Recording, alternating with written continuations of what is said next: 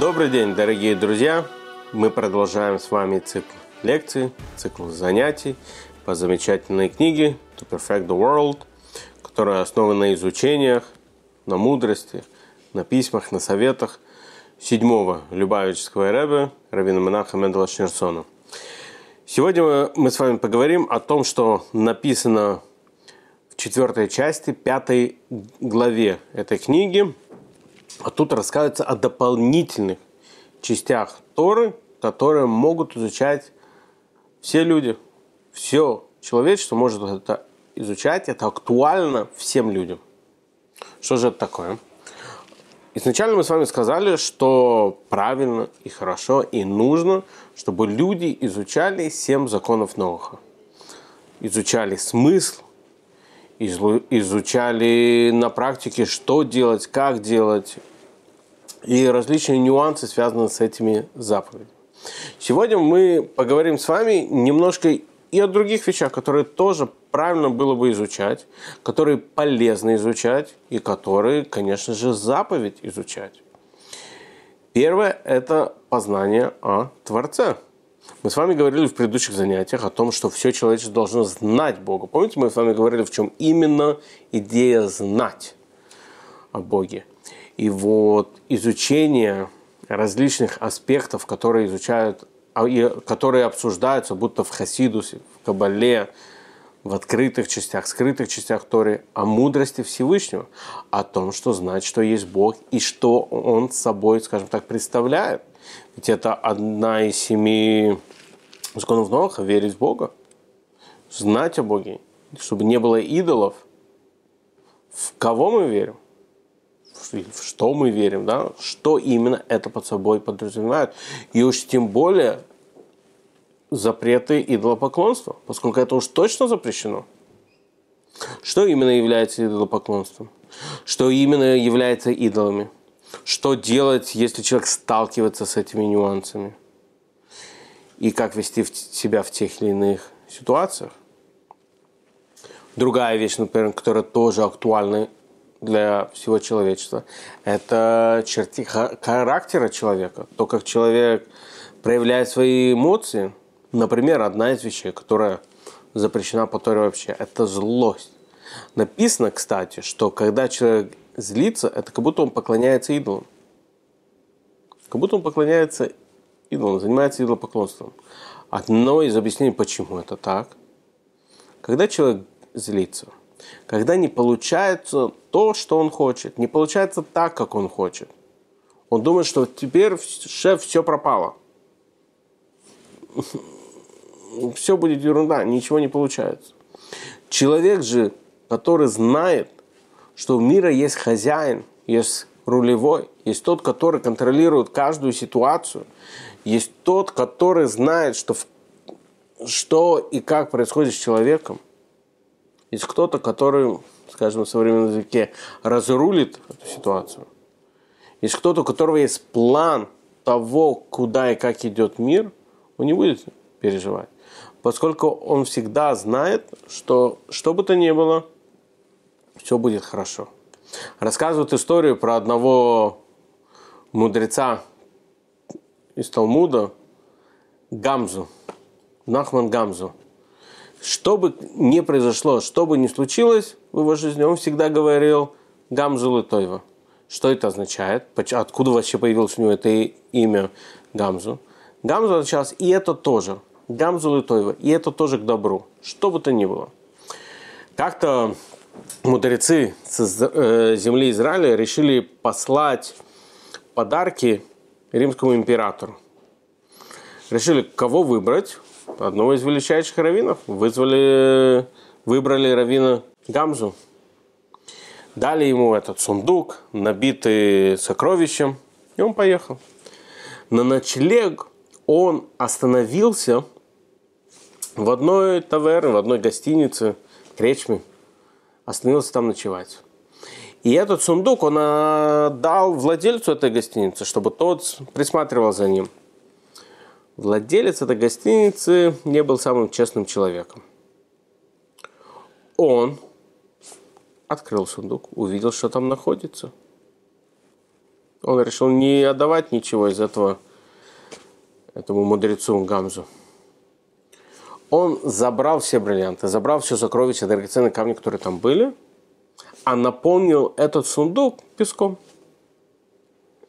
Но утро, когда настало время Гамза уезжать, он открывает этот сундук и видит, что там песок. Что бы вы почувствовали в этот момент, когда у вас был целый сундук сокровищ, а там теперь песок? Он сказал только одну фразу. Гамзу. Гамзу Лутоева. И это тоже хорошо. Взял этот сундук и поехал к императору.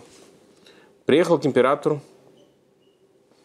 Приходят дворцы, там стоят советники, стоят генералы, полководцы. И приходит этот раввин, этот мудрец, дает подарок, сундук, открывают, видят, там лежит песок. Император говорит, что это такое? Вы издеваетесь надо мной? Вы смеетесь надо мной? Тебе полагается смертная казнь.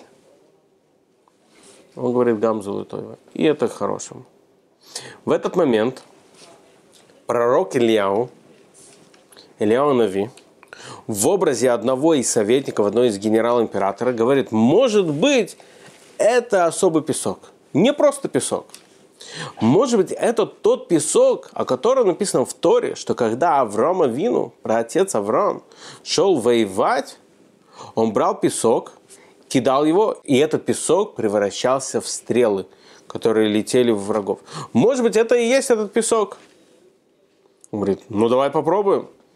Сейчас наше войско, наша армия ведет какие-то очень тяжелые бои, которые мы не можем выиграть. Давайте пошлем им этот песок подняли этот сундук, отправили на поле боя. И оттуда пришли известия о том, что армия победила. Реально, они брали этот песок, кидали, и он превращался в стрелы. Э, мудрец так и говорил, Гамзу Литоева. И это к добру.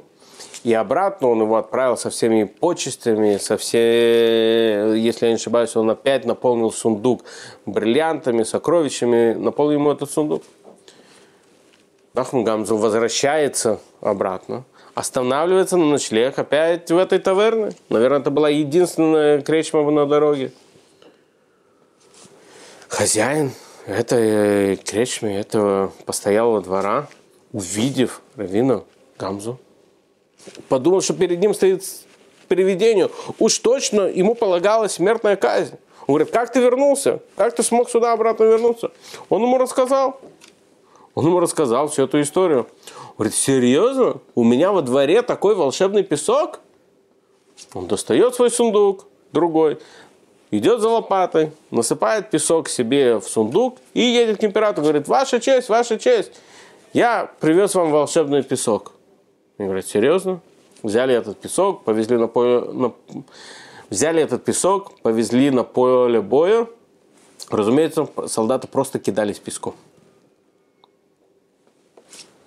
А Равин Гамзу возвернулся обратно в Иерусалим с подарками к мудрецам. Чему эта история? Чему нас учит? Для чего я с вами сегодня ей поделился? Для того, что когда человек всегда должен знать, что есть хозяин в этом мире, который руководит всем процессом. Когда нам кажется, что шеф все пропало, все не так, все испорчено, нет конце мы всегда увидим, что у всего есть план. И все, что делает Всевышний, делает ради нашего блага. Также какие еще законы могут и должны изучать все люди? Законы цдаки, законы благотворительности. Например, то, что цдака часто переводится как благотворительность, но это не совсем правильный перевод. Цдака от слова цедек, справедливость. То есть Тора учит, что это не просто благотворительность. Что такое благотворительность? Я жалился над кем-то, мне жалко кого-то, я хочу помочь кому-то, я даю какую-то, может быть, денежку или помогаю кому-то чем-то. Нет. Цдака – это справедливость. Тора учит нас, что в каждой нашей зарплате, в каждом нашем заработке уже вложена сумма денег, которая должна идти на цдаку, на благотворительность. отделяя, там, если по Торе 10% или еще какую-то сумму, помогая бедным, это не просто благотворительность, что мы решаем помочь, а эти деньги изначально были даны нам, Всевышним, для того, чтобы передать их дальше. И поэтому, давая деньги нуждающимся людям, мы совершаем справедливость. Мы приводим справедливость в мир, давая им то, что по праву принадлежит им, а не нам. Также один из аспектов, который важно изучать всему человечеству, это те или иные аспекты хасидута, те или иные части скрытой Торы, то, что называется, которые должны изучать все человечество, которые приближают всех нас еще ближе ко Всевышнему. Есть известная история про Балшемтова, основателя хасидизма. Он пишет как-то своему, если не ошибаюсь, брату письмо, в котором он говорит следующую вещь. Как-то в одном из своих путешествий – а путешествия у праведника, у Болшентова, это не были на курорты в Краснодарский край, или в Турцию, или на Карибы, или еще куда-то. Нет. Путешествия у праведника были на небеса. Он решил, как-то он, проходя на небесах, видя уроки, которые давали там, Давид, Авраам присутствовал, он увидел, как сидит Машиях. И он спросил у него, когда господин придет в мир, когда господин спустится, чтобы спасти все человечество, чтобы уже мир засиял. Что ответил ему Машех?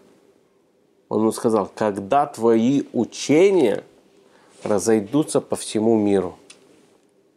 То есть, другими словами, когда в каждом уголке мира – будут изучать Хасидус. Когда все люди смогут углубиться в эти глубокие, скрытые и очень ценные познания, когда каждый сможет их изучать. Ведь возвращаясь к тому, что мы как-то сказали с вами до этого, идея Машиха – это когда мудрость Всевышнего, а мудрость Всевышнего – это Тора, будет наполнять мир, как вода заполняет море или океан – а мы с вами уже говорили, говорили не раз, что, что уже сейчас мы должны жить с идеей Машеха. Не только ждать, когда придет Машех, и каждый сможет изучать, каждый сможет служить Всевышнему, а уже сейчас нужно этим заниматься. И это и приведет Машеха, когда каждый из нас будет уже делать те или иные вещи, которые актуальны во времена Машеха. И это следующая вещь, которая нас приводит, которая важно изучать всему человечеству. Это законы Машеха. Что будет, когда придет Машех? Что произойдет с миром? Что произойдет с каждым из нас, со всем человечеством? И изучать их не просто как какую-то интересную вещь, а изучать их для того, чтобы понимать, что нужно делать сейчас. Что сейчас мы уже должны делать? будто изучать Тору, будто соблюдать универсальные заповеди для всего человечества, помогать другим людям. И смотреть, смотреть на мир по-другому. Смотреть на мир через Тору. Смотреть на мир через мудрость, которую нам дает Тора. Как мы сказали с вами до этого, Тора – это свет, который освещает этот мир. Изучая и соблюдая заповеди Торы, они приводят свет в этот мир в целом и в частности в нашу жизнь, которые помогут нам смотреть на различные ситуации совсем по-другому, смотреть на них и понимать их совсем по-другому. Как написано, что когда Всевышний создал первого человека Адама, то в мире был особый свет того, что Адам мог видеть с одного конца мира в другого конца мира. Он все мог видеть. Был особый свет, который светил божественностью. После греха который совершил Адам, этот свет Всевышний забрал. Но он сказал, что он вернет его, когда придет Машиях. Часть этого света спрятана в Торе. Изучая Тору, мы можем видеть и понимать совсем другие нюансы в этой жизни. Как мы говорили до этого, смотреть на одни и те же ситуации, но понимать их по-другому. Находить что-то хорошее в каждой ситуации, а главное – в каждом человеке. Поэтому, друзья мои, давайте уже жить с идеей Машиеха. Когда каждый человек будет относиться к другому с пониманием, когда, как написано, уже не будет никаких войн, никаких конфликтов и никаких болезней. Давайте уже приведем это время сейчас. Всем хорошего дня. Не забывайте подписываться на наш канал.